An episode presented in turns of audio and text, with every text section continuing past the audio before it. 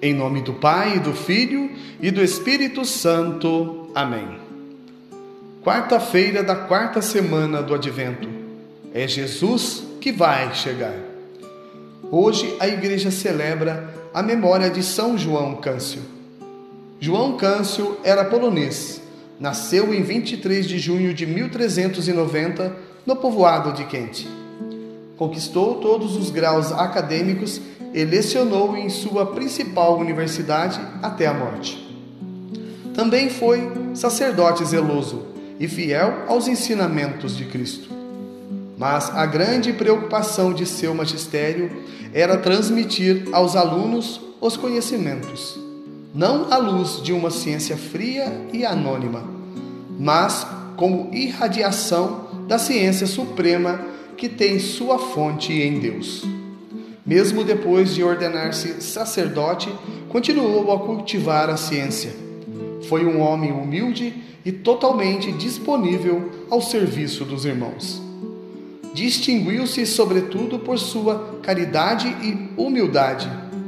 Tinha um cuidado especial para com os pobres, enfermos e órfãos, oferecendo tudo o que possuía e atestando ser uma das armas mais preciosas dos cristãos. Faleceu às vésperas do Natal, em 24 de dezembro de 1473. O evangelho de hoje encontra-se em São Lucas, capítulo 1, versículos de 57 a 66.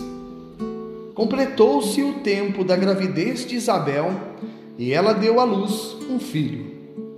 Os vizinhos e parentes ouviram dizer como o Senhor tinha sido misericordioso para com Isabel e alegraram-se com ela.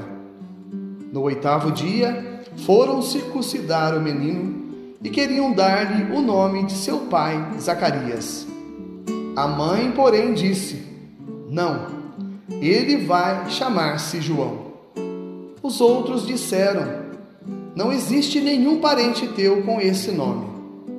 Então fizeram sinais ao pai, perguntando como ele queria que o menino se chamasse. Zacarias pediu uma tabuinha e escreveu: João é o seu nome.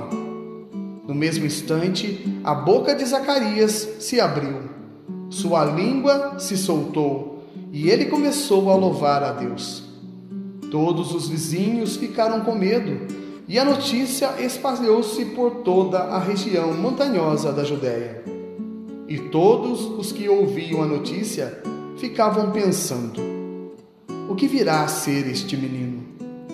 De fato, a mão do Senhor estava com ele. Palavra da salvação. Glória a vós, Senhor. Meus irmãos e minhas irmãs, a todos vós, Graça e paz da parte de Deus, nosso Pai, e de nosso Senhor Jesus Cristo. Estamos na quarta semana do Advento, tempo de preparação para a chegada do Senhor. Nesses quatro domingos que antecedem a comemoração da vinda do Filho de Deus, a liturgia nos convida a nos prepararmos bem para esse encontro tão importante. E mais uma vez, refletiremos a respeito dessa figura importantíssima que é João Batista. Deus deixa claro que João teria um papel fundamental na preparação para a vinda do Cristo, o redentor do homem.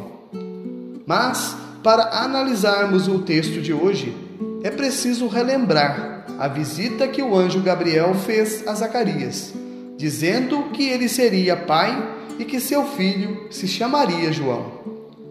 O nome João fora dado por Deus, assim como no caso de Jesus. Zacarias não acreditou no que tinha ouvido, pois tanto ele como Isabel, sua esposa, já possuíam idade avançada. E por sua incredulidade, sua falta de fé no poder de Deus, ficou mudo até o dia em que João nasceu. E como Deus trabalhou a chegada desse grande profeta. Zacarias era idoso e Isabel, sua esposa, estéril. Não tinham esperanças de terem um filho. Logo veio a punição de Zacarias por duvidar da glória e poder de Deus. E o que dizer da gravidez inesperada de Isabel? Imagine como foi preocupante para aquela gestante, pois sua idade não lhe permitia descuidos e a preocupação em ver seu marido mudo de uma hora para outra. A falta de fé de Zacarias, justo ele, um sacerdote. Meus irmãos e minhas irmãs, talvez o que faltou ao incrédulo Zacarias foi o que transbordou em Maria Santíssima: a obediência e fé. Enquanto Zacarias questionou o anjo, dizendo que não tinha certeza do que estava acontecendo, Maria, por sua vez, se atirou, deixou-se absorver pelo mistério da fé. Não questionou a vontade de Deus, disse ao anjo: Faça-se em mim segundo a tua palavra.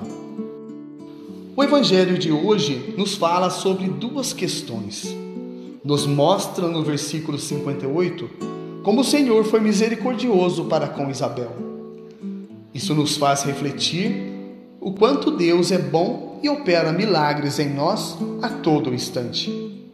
Talvez não percebamos devido à nossa falta de sensibilidade, mas só o fato de estarmos vivos nos é motivo de render glórias e louvores ao Criador. A segunda questão que nos chama a atenção foi no versículo 66 a mão do Senhor estava com ele.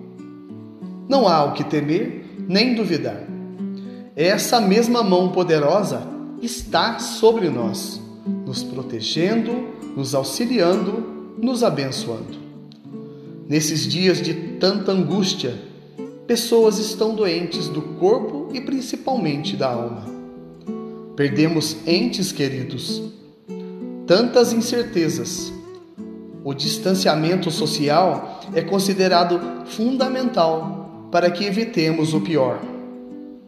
Mas é preciso confiar que temos um Deus maior que tudo e que não há o que temer.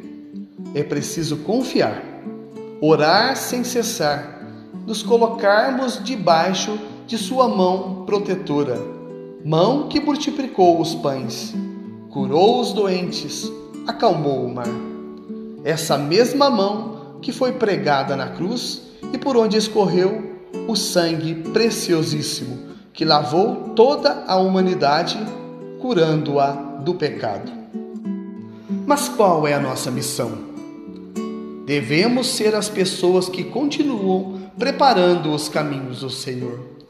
Devemos ser a voz que clama nos desertos deste mundo, onde Deus quer habitar pregar a boa nova do Evangelho a todos e em todos os lugares. Devemos ser o João Batista dos novos tempos, para que Jesus possa ser a luz que ilumina o homem e que, assim sendo, jamais nos percamos nas trevas. Que este Natal tenha um significado novo, diferente de tudo o que experimentamos, e que a misericórdia e a mão poderosa do Senhor repouse em cada lar, em cada pessoa, em cada família. Precisamos, mais do que nunca, do amor de Jesus. Peçamos à Senhora do Carmo a coragem para testemunhar Jesus com amor e alegria, assim como João Batista o fez, tendo humildade em reconhecer em Jesus o nosso Rei e Senhor. A vossa proteção recorremos, Santa Mãe de Deus. Não desprezeis as nossas súplicas em nossas necessidades, mas livrai-nos sempre de todos os perigos. Ó Virgem gloriosa e bendita. Amém. São João Câncio, rogai por nós. São José, rogai por nós. Em nome do Pai, e do Filho, e do Espírito Santo. Amém.